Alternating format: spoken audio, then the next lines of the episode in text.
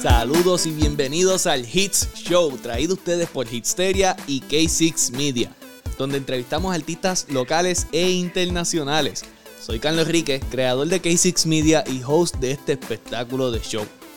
Hoy, nuestro invitado es un joven cantante, actor, escritor puertorriqueño que a los 17 años escribió y dirigió el musical El tren de la vida, lo que le permitió ganarse una beca para estudiar en la Universidad del Sagrado Corazón en Santurce, Puerto Rico. Y desde que se graduó de la universidad, ha estado en diferentes proyectos de teatro y televisión como la serie Disney Plus de Gina Jay, que lo pueden ver ahora mismo, y su debut de la gira internacional de Broadway de Charlie and the Chocolate Factory. Así que, sin más preámbulos, por favor denle una bienvenida bien calurosa en los comentarios a Jack Niel. Jack Niel, ¿cómo estás? Pues va. ¡Ey! Hiciste, hiciste tu asignación, Diandre, y dijiste cosas que yo ni me acordaba. Yo, mira, bueno, si no hago mi asignación, estoy haciendo el trabajo mal. ¿Cómo estás, Jack Niel? Sagrado, ¿Cómo- Sagrado te enseñó bien. Eh, claro, fíjate, yo no estudié comunicaciones en Sagrado. yo estudié, ¿Cómo? yo estudié empresarismo en Sagrado, que no estudié ni Es comunicaciones. es verdad, es verdad, es verdad. Pero- es que nosotros estudiamos juntos, para los, para los que no saben y entienden la referencia, Sí, estudiamos en Sagrado por el mismo tiempo. sí, gracias a Dios, a Jack Niel. Yo, yo se lo dije a José Broco en la entrevista anterior de que estudié contigo y él habló maravillas de ti. Así que vas a tener que ver la entrevista para ver lo que dijo de ti. No, Eh, el que se portaba mal era en el set. Era el que se pasaba haciendo maldades. ¿Sabes que Eso mismo me dijo él. Él me dice, los, estudi- lo- lo- me- los peores que nos portábamos éramos los adultos. Y- Mira, yo no, digo, no sé de qué quería hablar primero, pero tiro esta rápido. Dale, dale, tranquilo. Pusieron un video hace como una semana y media. Claro, y quien sale más en el video soy yo, porque a mí para asustarme no se necesita mucho. Y los contrallados cogieron una serpiente de embuste. Cuando digo contrallado me refiero a Frigel y a Broco, que eran el compinche. Siempre estaban juntos haciendo maldades en el set. Y yo recuerdo que este día yo estoy en, en, mi, en mi trailer y me tocan la puerta y yo salgo. Y viene Frigel, Broco grabando y Frigel me enseñan la serpiente. Yo le tengo pánico a todo lo que son sapos, culebras, arañas, lagartijos. Si no eres un perro un gato, conmigo no va. y la cuestión es que yo salgo corriendo, pero el pánico era tan y tan grande que yo le di la vuelta a, a crafting, a todos los trailers, a maquillaje y sale Socorro, que era la productora de campo. Y yo creo que, ay, lo voy a decir, no importa, ella votó del set a Friel y a Brock y le dijo, se me largan de aquí porque si a nene se le, se le raspa la cara porque se cae, ustedes van a pagarle el maxilofacial y ustedes van a hacer las escenas por él. Tú sales, tú sales en el show más que ellos mismos. Que, este, que si hacía algo es como que te vas en el set porque tú no tienes nada que hacer, pero el hombre tiene que estar todo el día ahí grabando. Bendito. Contra, y vamos a empezar, vamos a hablar de Gina Jay, no te preocupes, vamos a empezar primero de, de tus comienzos. Cuéntame cómo tú hiciste esa, esa obra en, la, en high school, ¿verdad? En grado 12 Sí, fue. En grado 12, en grado 12 justo para, para graduarme. Ese año, lo que pasa es que en, en donde me gradué, que es de Aguada, la escuela Dr. Carlos González, tiene un programa, o tenía, no sé, porque hace tanto tiempo ya, pero tiene un programa de Bellas Artes que era como ya parte de, de la, de la cultura del pueblo, que to- para Navidad y para verano siempre se hacía un musical, que lo hacían los estudiantes de la escuela, y el pueblo entero iba a ver el musical. Eso era como súper era una costumbre que todavía yo creo que se hace. Y yo estaba empeñado a que yo, obviamente, las artes siempre han sido mi, como lo que me corre por las venas. O sea, amo, amo el teatro musical, me encanta la actuación, todo lo que tiene que ver con música. Y cuando me toca entonces estar en grado 12, yo le hago la petición al director, le digo, mira, ¿me podrías dejar hacer el musical pero para Navidad? Uno, un musical original. Y me, me dio el visto bueno, incluso me dio hasta presupuesto. A un, a, a un muchacho de 17 años, el director le dijo, pues mira, este es el presupuesto para la producción, va a hacer casting, va a hacer todo. Este, Wow. Yo escribo el musical con, con la ayuda del, en aquel entonces, el, el maestro de, de música. Él se encargó de la parte, ¿verdad? De la orquesta y toda la cuestión. Hicimos el musical y recuerdo entonces que yo creo que semana, como una semana antes de que cerrara eh, la competencia de, de- del Nuevo Día, que era Indy, también eso ya no existe, que era, es una competencia donde resaltan a estudiantes por labor comunitario, dentro de distintas categorías de la, de la educación. En mi caso, pues Bellas Artes, so yo raspa lado de ahí, envié los documentos y tuve la bendición de que me, me becaron y pude estudiar entonces en Sagrado. Contra, ¿todavía tienes el, el guion de, del musical? Sí, sí, está, está. Y al, está. al sol de hoy, ya que has trabajado con otras, otros tipos de producciones, ¿crees que, que tiene algo que le puedas pulir, que le cambiaría, o crees que está... ya- 100%, 100%, pero siempre guardo la primera copia, que incluso me en aquel entonces yo no sabía mucho de copyrights y recuerdo que me dijeron, no, tú pones el, el libreto en un, en un sobre y te lo envías a ti mismo y nunca lo abras. Y esa, esa es tu parte de la evidencia de que tú lo escribiste en la fecha en la que dice que, que, que fue escrito. Ok. Y yo siempre lo dejo intacto como la reliquia porque yo digo, diantre, tenía 17 años cuando escribí eso y claro, hay muchas cosas que, que, que hay que arreglarle y, y pasarlo por workshops y toda la cuestión, pero con tan solo 17 años yo ver que hice eso es como, No, yo mismo de, de mi- el Janiel del pasado estoy orgulloso, es como que contra, nene, no, no haces porquería. No, oye, está brutal. Y yo me acuerdo, yo hice, en mi escuela hacían musicales también, de, por- lo hacía el director, era el maestro de teatro. Y yo escribí el primer guion, pero después la directora no lo, no lo aprobó porque era demasiado fuertecito para algunas cosas. No era fuerte nada, yo lo, lo hice PG. Tú estabas adelantándote a otra época. Es correcto, había un personaje que era gay, este, era, había, en una parte salía como que una barra, pero yo dije, oye, pero eso se puede cambiar, no tiene que ser una barra, pero no, no lo, no lo aprobó. Y, pues, y ya, pues que Yo fíjate, me pasó lo mismo, pero yo creo que yo fui bien celoso y yo no dejaba que el director fuese a los ensayos mucho. Y si el director iba para el ensayo, yo elegía siempre como que las escenas que estaban pulidas, que eso lo que le faltaba era vestuario y ya. Y, y no, bueno, pues entonces sí que ya cuando, cuando viera el resultado final era demasiado tarde para hacer cambios Sí, no, ya estaban tardísimos. Ya, ya, ya habían pagado todo, no había, no había forma de, No, pues de yo, para atrás. yo no tuve esa oportunidad. Yo, yo tuve que. Se cambió completamente el guion. Se tuvo que escribir otro, otro, otra cosa completamente diferente. Pero entonces, con ese proyecto, te becaron para Sagrado Corazón. En Sagrado Corazón, ¿qué estudiaste? ¿Comunicaciones, teatro? En Sagrado yo entré por comunicación y era, este, creo que gen- general, creo que era.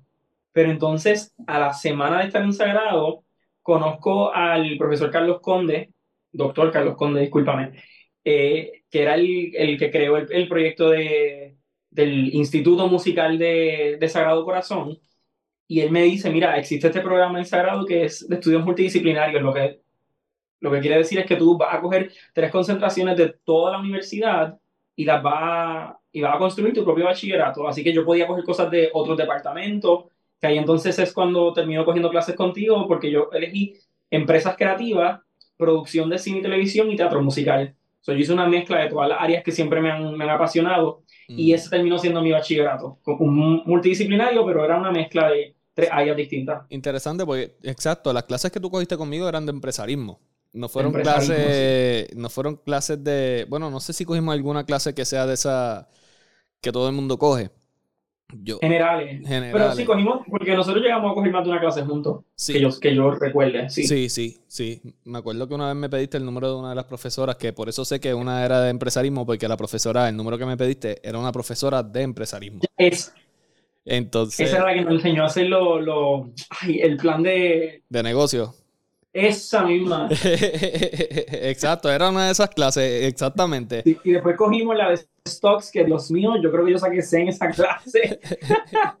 Yo, la primera vez De que me acuerdo. stocks, no me pregunten nada. De stocks. Eso fue. No. eh, esa- eso fue este, finanzas con. eh, no yo no me acuerdo el nombre de casi ninguno de los profesores. Yes. Pero, este, pero la primera vez que yo te vi, yo creo que fue en el. En el de esto de cine. La, el- la asociación de cine. Que tú tenías La un show allí. De, de cine y televisión. O. Telesagrado. ¿Era Telesagrado que se llamaba? Sí, El, el espacio que estaba en el centro del campus, ¿verdad? Eh, es correcto, sí. Telesagrado es que se Era llamaba. Telesa- Era, porque yo creo que justo nosotros graduándonos, se telesagrado ya no es telesagrado, ahora es otro, otro proyecto. Sí. ¿Y, sabes a qué lo cambiaron? ¿O no? Ni idea. Ni idea. Yo sé que cuando me iba a ir tenían eh, como una visión de hacer como otro, otro espacio ahí que no tenía nada que ver con, Ah, con lo que bien. tele- era telesagrado. Eso estaba chévere. Pero sí, yo empecé en telesagrado como al mes de estar en, en, encerrado, a los dos meses, porque me, me, dijeron que era un proyecto de, de, producción de cine y televisión estudiantil y que todo salía por el, canal de Liberty. Yo dije, ah, pues espérate, yo quiero. Sí, oye, yo me acuerdo nosotros empezando a principios de semestre, yo tratando de entrar a, la asociación, por alguna razón como que pues a mí no entré oficial, pero me dejaban estar allí editando mis cositas y cosas así, en lo que, eh, este, y eventualmente dejé de ir. Por eso quizás nunca salí en ningún proyecto, que realmente pensando acá en retrospectiva, ¿verdad? Debía haber seguido yendo porque el hombre que, que que corría eso, él me llegó a ver y me le decía a la gente, oye, aquí todos ustedes están en la asociación y están aquí menos que ese chamaquito que, siempre está allí, está editando y está haciendo sus propias cosas. Y entonces, que por lo menos él me llegó a ver y no le molestaba, al contrario. Frankie, ese Frankie Bracero, el que, el que dirigía Telecerrado. Ajá, exacto. Entonces, pues yo me acuerdo yo estar ahí en la computadora y tú estar grabando un show allá. Este. Ah. sí, sí. Ese era, no era que se llamaba no me acuerdo cómo se llamaba, pero era un show mañanero que salía por los televisores de Sagrado y salía por también por el canal, salía como que el público. Exacto, sí, ellos en Sagrado TV. Era como un morning show. Sí, chacho, no, desde, y eso fue mucha gente queriendo entrar a la, a, la, asociación y casi nadie podía entrar y tú desde un par de meses de empezando la universidad ya tú estabas en el show de, de host. Eso, es cierto, eso, y eso fue como, como chiripa, yo no sé, de repente el concepto lo crearon, yo estaba en la reunión y creo que era como que algo de, que, ay, queremos hacer algo de cocina, y yo empecé a hablar como que, ay, se puede hacer esto, se puede hacer lo otro, y el que estaba, el que era un estudiante, que iba a ser el productor, dijo, ah, pues tú vas a ser el, uno de los, de los hosts. Y así fue que, fue así que pasó. fue que lo cogiste.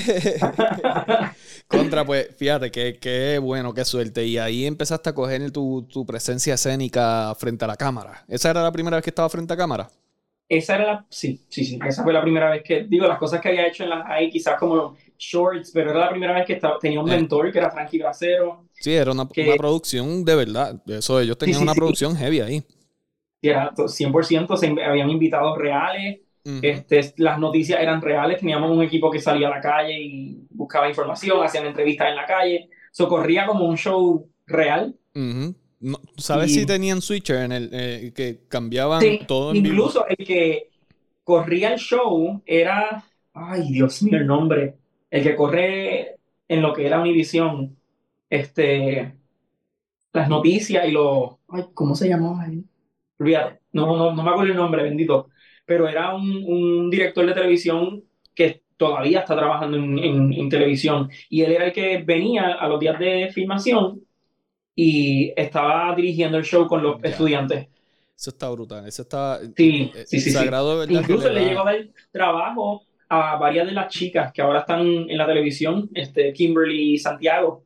Kimberly Santiago, si la veo a lo mejor la reconozco. Está en, ABC, está en ABC y ahora mismo estuvo, empezó en ABC y ahora está en el show de, de Eddie Romero.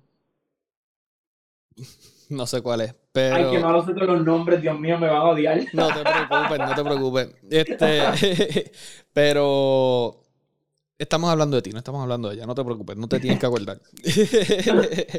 Realmente, eh, Sagrado, por algo mucha gente de la televisión puertorriqueña y artistas han salido de Sagrado Corazón y es que Sagrado le da unas oportunidades espectaculares a los, a los estudiantes que las saben, que las buscan y las saben aprovechar que tú como estudiante allí, tú puedes hacer una asociación, tú puedes ir a buscar una, eh, a pedir cámaras, pedir equipo y te los, te los alquilan, te los, o sea, libre de costo. Te puedes, puedes conseguir, si quieres hacer algo de radio, tienes para, tienes este para hacer un show de radio, tienes tantas y tantas oportunidades allí que todos los estudiantes y no, lo, lo otro que uno, cuando, sorry, te interrumpí, bendito, perdón. Tranquilo, este, tranquilo, cuéntame.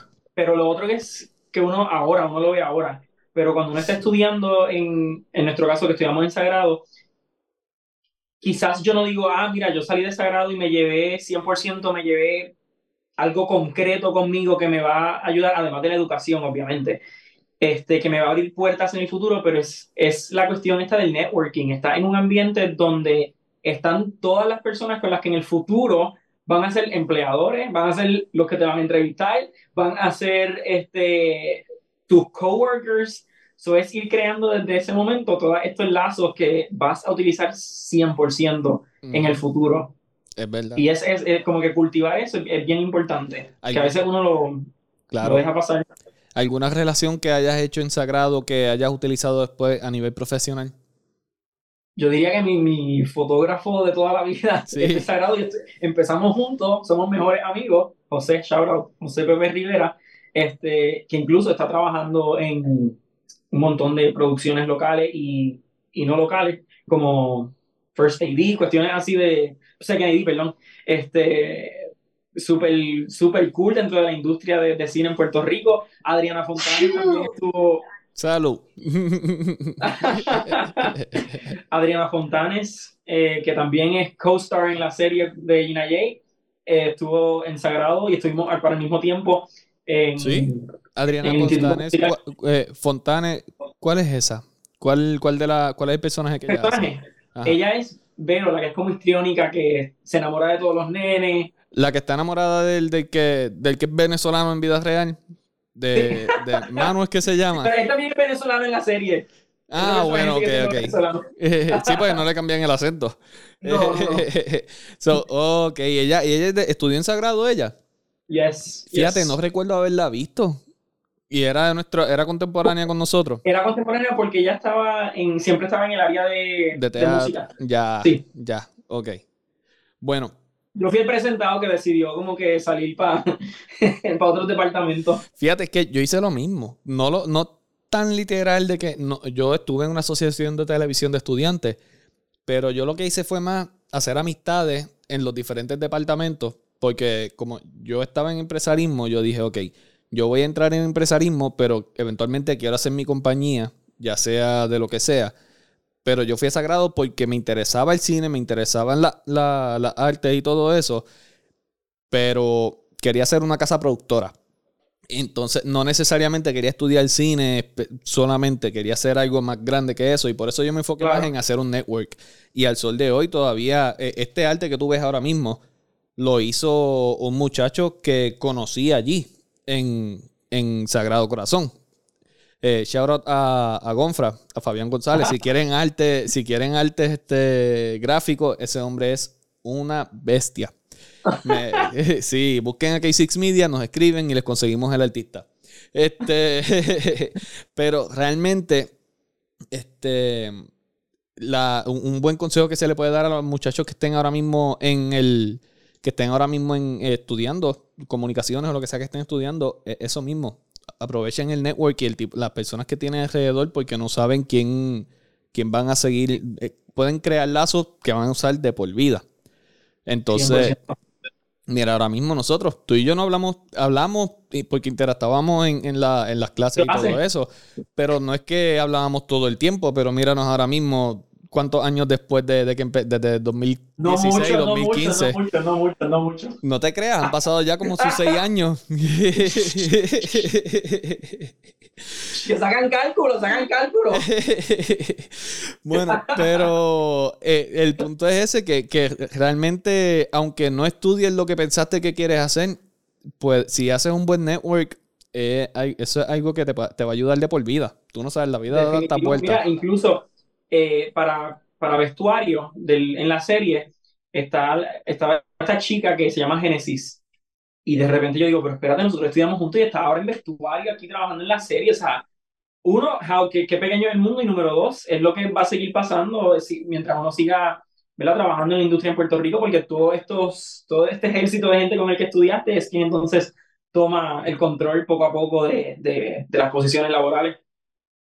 Y a mí me encanta, eh, porque es, como, es tan cool tú estar de repente en el set y ver gente con la que estudiaste, con la que de repente compartía el sueño de, de, todo estudiante que aspira a ser algo y de repente, mira, no estamos aquí, estamos haciéndolo eh, un par de años después. A mí me vuela la cabeza muchas veces eso mismo, ver personas que están eh, a nivel profesional desempeñándose tan bien y yo, por ejemplo, bueno, verte a ti en la serie, eh, cuando, cuando vi lo de, lo de Charlie in the Chocolate Factory, yo, ah, contra, qué bueno. Eh, vi, ve, no sé si sabes quién es la Yani. La Yani era, fue Miss Bayamón eh, hace, hace unos años. Miss Puerto Rico, en, en Miss Puerto Rico Universe. Ella fue Miss Bayamón. Ella yo la conocí por una amiga de, de, de la escuela. Y que era de, eh, la amiga era de Bayamón en el Honor, pues, cuento algo corto, la conocí por ahí y hoy día está en televisión también. Eh, eh, Lexa Marimatos, que ella... Ay, Lexa, que ahora están los mecánicos. Es correcto, Que exacto. nosotros, nosotros trabajábamos juntos en, en Telesagrado, hicimos el especial de Sagrado Corazón juntos, Eh, que eran los hosts de los distintos programas, no, que es como que de chévere, repente... sí. Pues exacto, son, son cosas que el Lexa si me ve ya no se va a acordar de mí probablemente. Pero yo estudié con el, yo estudié con el que ahora es esposo de ella. Eh, Sí. Él y yo cogimos clases y por ahí, por él es que yo la conocí a ella. Entonces, y siempre que la veo me acuerdo yo, mira esta muchacha, este, pero me vuela la cabeza. Exacto, como tú dices, ver a la gente ir creciendo y ahora son todos unos profesionales. Contra quién diría que Jack Nier, ese chamaquito que me estaba pidiendo ayuda en las clases, ahora está, eh, estaba haciendo shows de, Chocolate Fa- de Charlie and the Chocolate Factory eh, con producciones de Broadway, está haciendo producciones de Disney, está aquí, allá, y esto es el comienzo, hermano. Que sigue por ahí que, que chacho, fíjate eso. Vamos Poco a a... poco, poco a poco. Cuéntame, ¿cómo conseguiste eso de Charlie en The Chocolate Factory? Mira, lo de Charlie, primero a mí todavía me huele la, me huele la cabeza porque mi preparación en teatro musical es, obviamente, desde, desde niño. Yo he estado haciendo teatro musical, eh, pero obviamente jamás puedo com- comparar una producción de Broadway y las exigencias de, un pro- de una producción de Broadway con lo que quizás hice a nivel, antes de llegar al nivel profesional, que era en mi, ju- en mi año de, de- de escuela superior, de escuela intermedia. Y entonces llego a la universidad, me preparo, y ahí entonces sí yo decía, ok, yo me siento preparado para ir a audicionar y estar en New York audicionando para hacer estos shows, que obviamente es para lo que me preparé. Pero de repente el, el decirlo y llegar allá, que literalmente esa fue mi primera, primera audición en la ciudad de Nueva York. O sea, yo nunca había ido a New York a audicionar en persona para, para un show. Esta era la primera vez. ¿Y audicionaste en, en dónde audicionaste? ¿Un teatro de Broadway? ¿O No, las audiciones en New York se hacen siempre en Pro Studios, que es en la, creo que la 38 por ahí. Ok. Es como que se, siempre hacen las audiciones ahí, es como el lugar popular para hacer las audiciones. Tú ves la fila, ves a todo el mundo ansioso, tú, tú hundes el, el piso 4 el piso 3 en el elevador y ya tú sabes a lo que va. Diantre, sí. No, me imagino Está todo el mundo con los nervioso. headshots. Típico, si han visto una película alguna vez donde sale un actor audicionando para algo, Así es así mismo. y yo estaba, pero nerviosísimo. Pero ¿qué pasa? Ya yo había enviado unas audiciones y había pasado una ronda Mm. eh, a través de self-tapes, porque obviamente la pandemia ha cambiado casi todo. La mayor parte del- de la audición se hace a través de, de web Ujú. y después te llaman para que vayas en persona. Solo logré entonces que me dieran el último callback en persona y yo como nunca había ido, yo dije, diantre, tienen que, ah, esto tiene que ser una fila larga. Yo, o sea, yo llegué una hora antes. Llegué una hora antes, todavía ni el casting director estaba allí, la estaba la recepcionista y me dice, pues a, la- a tal hora. Se van a tardar en llegar. Nada, la cuestión es que ellos llegan, llegan dos muchachos y yo digo, diantre, estoy esperando porque está una audición grande de seguro hay un montón de, de muchachos más para esto. Pues resulta que ya ellos habían elegido los últimos tres Ah. que querían ver para darle el personaje, entre esos yo, y yo dije, ándate. Yo llamé a mi amigo, "Mi- mira mami, somos nosotros tres, olvídate, ya yo llegué hasta aquí, yo estoy feliz con haber llegado hasta aquí. Oye, Porque y, uno dice, y "¿Cuál- conseguiste where el papel, claro, y conseguiste el papel para el que audicionaste. ¿O te dieron Sí, otro? sí, sí. No, no, no, en, en casi- allá audiciones como corren es, tú eliges si, te, si pasas la primera ronda, que es el filtro con el headshot y tu resumen, Ujú. Pues si sometiste para este personaje siempre ¿Y tuviste que es para cantar para esa audición? ¿Cómo? ¿Tuviste que cantar para esa audición? Tuve que cantar, tuve que actuar, tuve que tirarme al piso, tuve que brincar, porque el personaje hace un eléctrico. montón de cosas físicas. So, yo recuerdo que el casting director me dice, brutal, y gracias, by the way, gracias por barrerme el piso, porque yo me arrastré en el, en, el, en el piso para la audición. Y entonces al otro día salgo de la audición, este, y al otro día me fui para Central Park, porque yo estaba todavía con la ansiedad en sí. Yo decía, diantre, mira la oportunidad que tuve, qué cool. Y empieza la ansiedad de... Yo, yo creo que muchos de los actores con los que he hablado le pasa lo mismo. Y, em- y uno empieza como a, a sobrepensar y a decir, ay, hice esto, debí haber hecho aquello. quizás en este momento lo que hice hubiese funcionado mejor de otra forma.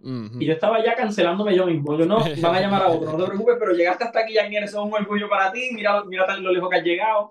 Y de repente recibo una llamada de New York y yo hice, anda. Mm.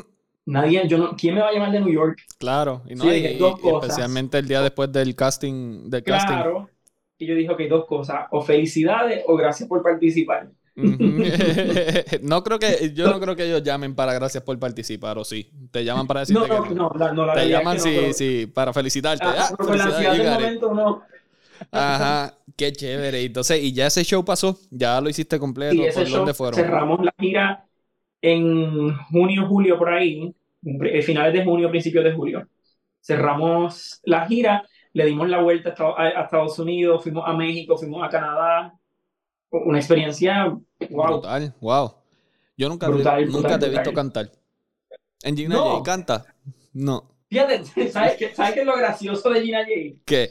Todo el mundo canta menos tú. para Gina J, incluso antes de Charlie and the Chocolate Factory, o sea, mucho antes, años. Yo estuve audicionando para Gina J desde el 2019. Recién graduado. Recién graduado. 2019 empiezo a audicionar para Gina J y a mí me hicieron cantar sobre 10 canciones en mi primera audición. Wow. Eh, yo les llevé tres canciones y ellos me empezaron a, me empezaron a poner pistas de otras canciones en, en el mismo cuarto de audición y me decían, cántate un verso de esta y la cantaba, y un verso de aquella, y esto y lo otro. ¿Cómo qué tipo de canción este personaje, este personaje tiene que cantar una cosa, olvida, tiene que tener 10 canciones dentro de la serie. Yo no canto en la serie. sí, ellos querían saber si era por si acaso, como que por si acaso lo necesitan por si acaso, Por si acaso quieren escribir en, en Season 2 o Season 3 si, si Diego va a cantar. Pero, como, como a mí me, obviamente me apasiona cantar, cuando empezamos a, a leer eh, los libretos y a hacer los workshops con los acting coach, los directores, yo recuerdo que yo decía, contra, pero yo creo que Luis Diego debe cantar algo, porque si él es compositor de música, y yo empecé suavecito. Yo, mire, ¿qué tal si le ponemos un ukulele a Luis Diego? Para que se vea que él siempre o sea, está componiendo on the go. Y ese es su instrumento para, para componer. So they bought the idea. entonces ahora Luis Diego tenía su ukulele siempre. Y ahí paso a paso. Y yo, en otra de las reuniones, yo le digo al director. Vas sembrando las semillas poco a poco. Claro, claro. Slowly but surely. entonces, en una de las reuniones que, by the way, el director es Luis, eh, Raúl García que estaba en, en, él fue uno de los primeros integrantes de Telesagrado. ¿De verdad? Going back, going back to Sagrado Corazón, él junto a Frankie Bracero, ellos eh, crearon lo que era Telesagrado y otro grupo de estudiantes más. él fue uno de los pioneros. Wow, sí. Qué brutal. ¿Y, y hablaron de eso? Claro, hablamos de esto, de que a veces yo me lo encontraba en los pasillos de Telesagrado cuando yo estaba estudiando y ah. yo lo miraba como, andate, qué brutal. y entonces este estaba, estabas contando que te, te, compraron la de ukelele y poco a poco pues has ido poniendo las semillas para ver si te ponen a cantar. Exacto, entonces había una escena que puedo hablar de ella porque ya salió. Ajá. Que era, creo que el episodio 8, episodio 9, por ahí. Spoiler alert por si acaso. Ah, sí, sí, sí, spoiler alert. Si están viendo la serie y no quieren que les cuente, dale como. Skip a par de segundos. Este, pues había un episodio donde Luis Diego por primera vez dice que le interesa a una de las nenas del colegio. Mm. Y él está como bragging. No voy a dar mucho, mucho spoiler entonces. Este, y esta chica, obviamente, lo que está es cogiéndolo de bobo el bendito del pobre Luis Diego. yo le digo a los directores que yo compuse este, esta estrofa, este verso, estrofa. Mira, se me olvidó hasta hablar de música. Compusiste compuse algo. Esta, eh, compuse esta estrofa y yo creo que sería cool cerrar la escena con esta canción. Que lo compusiste tú. Lo compuse yo, sí, sí, sí. Bingo. Ahí está. Pueden verlo en Disney Plus. Luis Diego canta en el episodio 8 o 7 por ahí. ¿Qué? Ahora tienes una canción en el repertorio de Disney. Pero no me están dando regalías por esa canción. ah, no, no. Y no sale en, Apple Music. Es un pedacito bien chiquitito dentro de la misma escena que me dio unos cuatro acordes y le canto. Ok, ok. Ah, Pero sembrando desde, ¿me entiendes? Sembrando desde antes para acá. Claro, no, poco a poco. Eh, como tú dices, este se me fue la, la expresión, surely but, eh, slowly but surely. slowly but surely. slowly but surely. Este, y Yo creía que ibas a- yo creía que te iba a ver la que te iba a ver rapear en la escena del del de la, la escena de, de improvisación de, de los rap battles. Ya, ya, ya, ya, ya, ya. Que eh, si, si, si yo voy contigo, tú, tú, tú rapeas. Ah, pues dale. O sea, te, te digo algo. ¿Qué? Esa escena fue improvisada. ¿De Eso no verdad? estaba escrito así. Eso no estaba escrito así. ¿Y cómo estaba escrito? Creo que era un poquito más como más, más dramático el, el, el momento entre Manuel y Diego. Era esta cuestión de dale, tú confía en ti, tú puedes, hazlo, pracatum. Y, el, y, el, y Manu se lanzaba a hacerlo, pero la química entre Gabriel Tarantini y yo no era tan, no, era tan solo on-screen, sino off-screen. Nosotros nos íbamos a janguear, a comer, Mm. y estábamos como tirando la escena para un rehearsal para cámaras, un ensayo para cámaras, y de repente jugando mientras lo hacíamos, sale eso, y Raúl se los compro. So, lo, hice- lo terminamos haciendo. Sí, quedó, que quedó chévere. Esa parte yo- de- dio risa. Yo me, yo me lo esperé. Yo, este, esto lo va a coger de zángano. Este le va a decir que. y así mismo. Y me reí. Estaba yo riéndome ahí. Eh, pues ya que entramos a esto, ¿cómo. Bueno, me dijiste que Gina J audicionaste antes de, Char- de Charlie en The Chocolate Factory. ¿Te aceptaron el, pa- el papel de Gina cuando ya tenías Charlie o antes de? No fue antes, fue antes, pero Charlie ocurre en el, ahora en el 2022. Ok. Yo estoy audicionando para Gina J desde el 2019 19. y 2020 todavía yo estaba audicionando para Gina J. ¿Cuándo grabaron? Grabamos 2021, casi el, el 2021 completo yo digo que fue Gina J. Ok, wow. Sí. Y entonces, meses después de Gina J, como tres meses después, entonces ahí ocurre lo de Charlie. Ok, ¿te ayudó lo de Gina J para Charlie o ellos no sabían nada? ¿Cómo fue? ¿Te ayudó lo de Gina J para el papel de Charlie como referencia o algo así? ¿O ellos no sabían nada porque como no había salido todavía el proyecto? No, Exacto, estaba, digo, está en mi resumen, pero no había, no estaba el demo reel, no había evidencia todavía tangible de que había estado en el, en el Mm, proyecto. sí, Yo creo que lo que me ayudó en, en, en Charlie. en Charlie, uno, que me parezca un poquito el personaje, Ok. so ellos lo primero que ven es la foto, y entonces me piden un self-tape, Ya. Que es el videito que, que inicialmente les envío ¿Y qué canciones cantaste Y- en, la- en la audición? de Charlie. Sí. Ahí canté Santa Fe, que es una canción de Nusis, otro musical que también hicieron película. Canté Somewhere Over the Rainbow de Judy Garland, porque es teatro musical. Ujú. Canté Creep, que es la de... I'm a Radio. creep. I'm a creep, I'm a weirdo. Uh, Esa. en alto, la cantaste ahí en un falseto heavy. Eh, de- o sea, en ese tono No, la no, no sé si cantaste. era el tono ese, pero por ahí, en, algún- en alguna escala de esa. Sí, no, pues yo, yo me Este- fui, cause I'm a creep, y tú, "Ah, I'm a creep, y uh, contra, con razón se lo dieron. yo estoy Y- tratando aquí de y- hacerte cantarle indirectamente para ver si Sí, te- lo sé, lo sé, ya la segunda vez dijiste, yo nunca te he escuchado cantar. No. Este, y, y, y tuve que hacer varias escenas de, nada, como los sides, de- escenas del mismo musical que ellos te dan. Ujú. Las preparé y envié la audición y funcionó. Lo que hice funcionó. Contra, este, qué chévere. Entonces, ¿cómo ha sido la experiencia luego de, ahora que ya Gina J salió, todo el mundo sabe? Eh, ¿Tienes algún proyecto que, eh, un proyecto por venir? Ya mismo estamos acabando la entrevista, ¿verdad? Porque ya, ya llevamos la, la última entrevista con José Broco, se fue casi dos horas. Sí, hablamos y hablamos y hablamos y ya estoy como que nos tenemos que mantenernos dentro del range. Mire que yo hablo, yo hablo con controles Sí. para mantenerlo Disney. No, tú y yo tendríamos que hacer tres podcasts.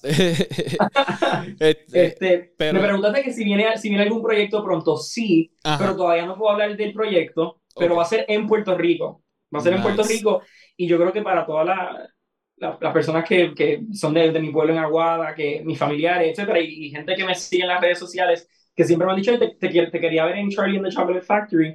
Yo creo que este proyecto que voy a hacer ahora en Puerto Rico no es Charlie and the Chocolate Factory porque todavía el, el show le pertenece a Broadway y no se puede traer para acá, pero va a ser un proyecto bastante con la esencia de, de lo que fue eh, Charlie and the Chocolate Factory, so va, va a ser cool que, que entonces te- tener la oportunidad de hacer algo así en Puerto Rico.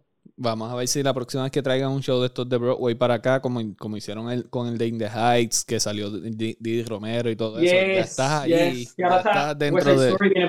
Exacto. Estoy trabajando en West Side Story, pero soy el assistant stage manager de West Side Story. Ah, no, pero tienes que salir, brother.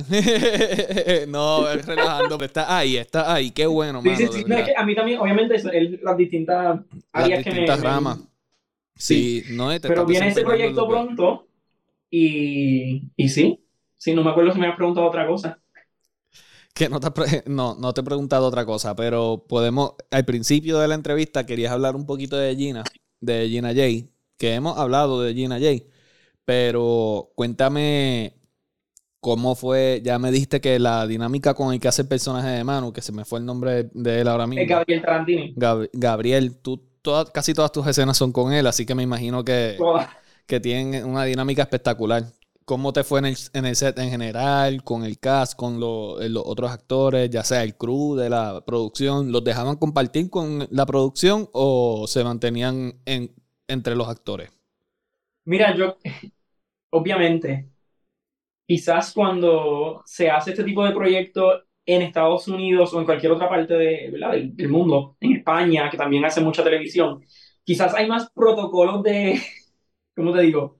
De líneas que no se deben cruzar. Y cuando digo eso me refiero a, siempre está la cuestión de trabajo, pero yo creo que el crew y el todo, todos los que trabajamos en este proyecto estábamos tan emocionados de que era el primer freaking proyecto de Disney que se grababa en Puerto Rico, donde se le estaba dando la oportunidad al talento, al crew, a, a los creativos, porque estamos hablando de, de vestuarios, fueron diseñados por manos puertorriqueñas, eh, el, el, todo, todo, todo, todo, que la, está, todo el mundo estaba feliz. era siempre esa dinámica de estamos haciendo esto juntos, lo estamos disfrutando, no es trabajo. Bueno, sí es trabajo. Sí, pero, a veces se sentía porque las horas eran largas, pero la dinámica siempre era bien, como, sí, sí, bien familiar, porque era la misma emoción la que cargábamos todos todo el tiempo. ¿Se te hizo fácil este papel? ¿Qué, qué papel se te hizo más, un poco más complejo? ¿El papel que hace en Gina J o el papel de Charlie? yo creo que los dos tienen su, complejidad. El, de Charlie, yo creo que lo más complejo siempre fue la fisicalidad del personaje. Y lo digo, yo creo que me han hecho esta pregunta en otras entrevistas y sí, me parezco grabadora, pero es que físicamente el, tono del show, como es más fantástico, pues yo tenía que literalmente descomponerme de Jack y convertirme en este personaje que brinca, que, que, que brinca de los sillones, se cae, le dan con, con, eh, con se me va la palabra, pans, pots and pans. Este, eh, sí, con, con, con calderos, esta cuestión bien, bien dinámica, que, que, obviamente hacerlo todos los días conlleva mucha fuerza física. Con Luis Diego, o con Gina J en general, yo creo que era el tono de, el, el tono específico de actuación que, que, requiere este tipo de series, que, que se hacen en, en, Latinoamérica muchísimas de estas series.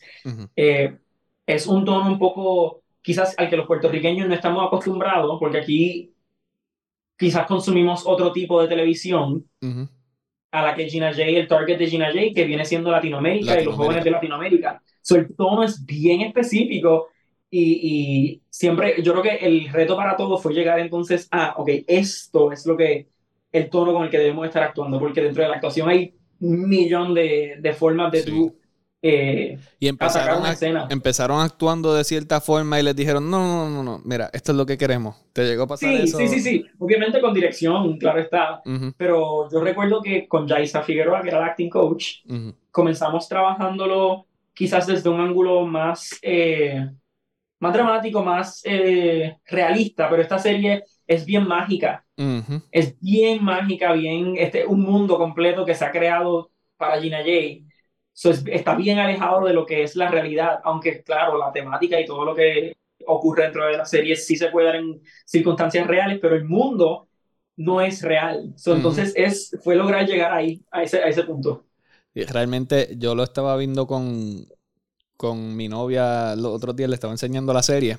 Y ella, eso, una de las primeras cosas que ella notó fue eso. Ella dice, ay, pero no están hablando como puertorriqueños. Y yo, mi amor, pues es, Disney, le tienen que hablar eh, así. la audiencia no es solamente los puertorriqueños, sí, es en Puerto Rico, pero algo más Latinoamérica Y es Disney. Se, se ve bien Disney. no, es, que se ve mal la actuación. Pero exacto, es como tú dices, los puertorriqueños a lo mejor están acostumbrados a un tipo de, de contenido, un tipo de actuación. Y pues ven Disney, pero si tú ves las películas en inglés y ves las series de Disney, va a pasar lo mismo. Que eh, no es lo mismo una película de HBO que una película de Disney, eh, de Disney Channel. Y la actuación son, eh, se nota la diferencia. hubo, hubo, a mí me paró allí en, en, por aquí por San Juan en estos días y me dijo, oye, pero yo cuando vi la serie yo decía, pero estos muchachos, yo no me los puedo imaginar, refiriéndose a los personajes, claro está, yo no me los puedo imaginar eh, caminando por, eh, por Escambrón escuchando un dembow. y yo le digo, bueno, pero sí, lo que pasa es que va a ser otro escambrón, es, es, es el escambrón de Disney. Es, un, es el escambrón al que te estaba Es un reggaetón PG porque no puede ser el reggaetón de, de, la calle. Exacto. Exactamente. Es lo, que a veces mucho, me encuentro mucha gente que me lo dice, yo sí, pero ahora tú tienes, qué sé yo, me lo, me lo han dicho personas de treinta y pico de años, cuarenta y pico de años, y yo, pero es que la serie es para niños, así que el contenido va a ser un contenido que los niños puedan consumir, imagínate. Claro, oye, la perla que presentan en la serie, por ejemplo, en el primer episodio que hacen un baile en la perla y todo eso, no es la perla que uno va a ver cuando uno vaya para la perla. nunca jamás tú vas a ver. Yo nunca, yo nunca, he ido a la perla. Bueno, sí he pasado, pero nunca he bajado para la perla. Bueno, en Buste sí. Había un concierto una vez. Okay. Había un concierto una vez y bajé para, para, la perla. Es un lugar precioso que si vienes a visitar, lo puedes visitar en confianza de día y de noche, pues ve con alguien que, que conozca el lugar. Pero nada, en cuanto a Gina J, un proyecto súper chévere es algo que es digno para estar orgulloso de estar ahí y deberían, todo puertorriqueño debería apoyarlo y debería verlo porque sí es Disney, pero todo eh, las personas que trabajaron ahí, la mayoría fueron puertorriqueños, dicen que es Puerto Rico y... Sí, se menciona por primera vez en, por primera vez en la plataforma completa porque aquí, aquí se grabó de Disney, se han grabado ya cosas, se grabó Teen Beach este movie, se grabó Wizards of Waverly Place, se grabó Princess Protection Program, que era de Milo Vato y Selena Gomez se, grabaron un se han grabado un sinnúmero de proyectos, pero nunca, don, nunca Puerto Rico es Puerto Rico. Simplemente es un lugar X y se utilizan las playas y, y los sets, pero Ahora es la primera vez que... En los cines de Plane, que la grabaron aquí. The Plane la también. de Gerard Butler. tengo, tengo un, un, amigo que es Ángel Fabián, que es de Aguada también. Ajá. Sí. ¿Y trabajó ahí? Sí, es uno de los personajes del, del reparto. Ah, ¿de verdad? No sé qué personaje está haciendo, tengo que ver la película, pero sí, sé que está ahí. Pero que está, en la, promoción y todo. Jackniel, nada. Vamos a, vamos a ir despidiéndonos, pero quiero primero que me digas algún consejo, no a mí, a los muchachos que estén entrando en la, que vayan a entrar a la universidad ahora mismo o que les interesen las artes, las artes visuales, el mundo de la comunicación, la actuación, o quizás artistas que, que, que sientan que no, no se les ha dado la oportunidad y estén perdiendo la esperanza. ¿Qué les recomiendas a esos o estudiantes o personas que, estén tratando de entrar eh, en tu industria? ¿Qué consejos les puedes dar? Pudiese dar un montón de consejos que, que voy aprendiendo yo a, través del camino, que ayer aprendo una cosa, hoy aprendo otra. Pero voy a comenzar con decir que, que se preparen, prepárate, prepárate y prepárate, sea en lo que sea que estás haciendo, sea canto, sea actuación, sea escritura, lo que sea, sea en, en, el baile, en el deporte, pero prepárate para que cuando llegue la oportunidad que tanto quieres que llegue, estés preparado y no te encuentres entonces con, con una situación donde te llega la oportunidad, pero no te preparaste lo suficiente, así que eso pudo haber quizás jugado en tu contra. Y lo otro que te puedo decir es, que todavía yo todos los días me lo tengo que decir. No es que esto eh, es la, la, cuestión de uno alcanzar ciertas metas y que sueños se le cumplan quiere, quiere, decir que ya, que ya, que ya llegaste y que está hecho, ¿no? La, la vida de todo el mundo se trata de todos los días poner un, un granito de arena para que, no puedo un granito de arena para que se siga amplificando, ¿verdad? Esta, la trayectoria de la, de la que sean las metas que quieras lograr Así que es no darte por vencido y aunque suena clichoso, porque mira que nosotros se escucha eso todo el tiempo, no te des por vencido, pero es que es lo único que te da fuerza y te da la gasolina que necesitas para continuar, porque vienen, vienen días de, de uno sentirse down porque se le, se le cierra una puerta, porque no se le dio algo. Que me pasa, le pasa a compañeros míos de, de la industria, pero es continuar siempre, tratar de, mantenerse lo más positivo posible y decir, si esto es lo que realmente yo elegí, esta carrera que es tan difícil y tan competitiva, pues tengo que yo entonces, porque eres tú contigo mismo, yo mismo darme el aliento y decir, yo puedo y yo voy a continuar intentándolo. Porque si no te lo dices tú, confía que no te lo va a decir mucha gente. Es correcto. Sí, es excelente, excelente consejo, hermano. Y yo añadiría, por ejemplo, nuestra historia de, en Sagrado es una buena historia de, de cómo uno tiene que estar siempre trabajarle bien a las personas y a buenas conexiones. Tú no sabes lo que viene después por ahí para adelante, con quién vayas a trabajar, a quién vayas a necesitar. Y no está mal uno utilizar a las personas cuando sea para bien y la persona sepa que, que, por ejemplo, estás utilizando esa conexión.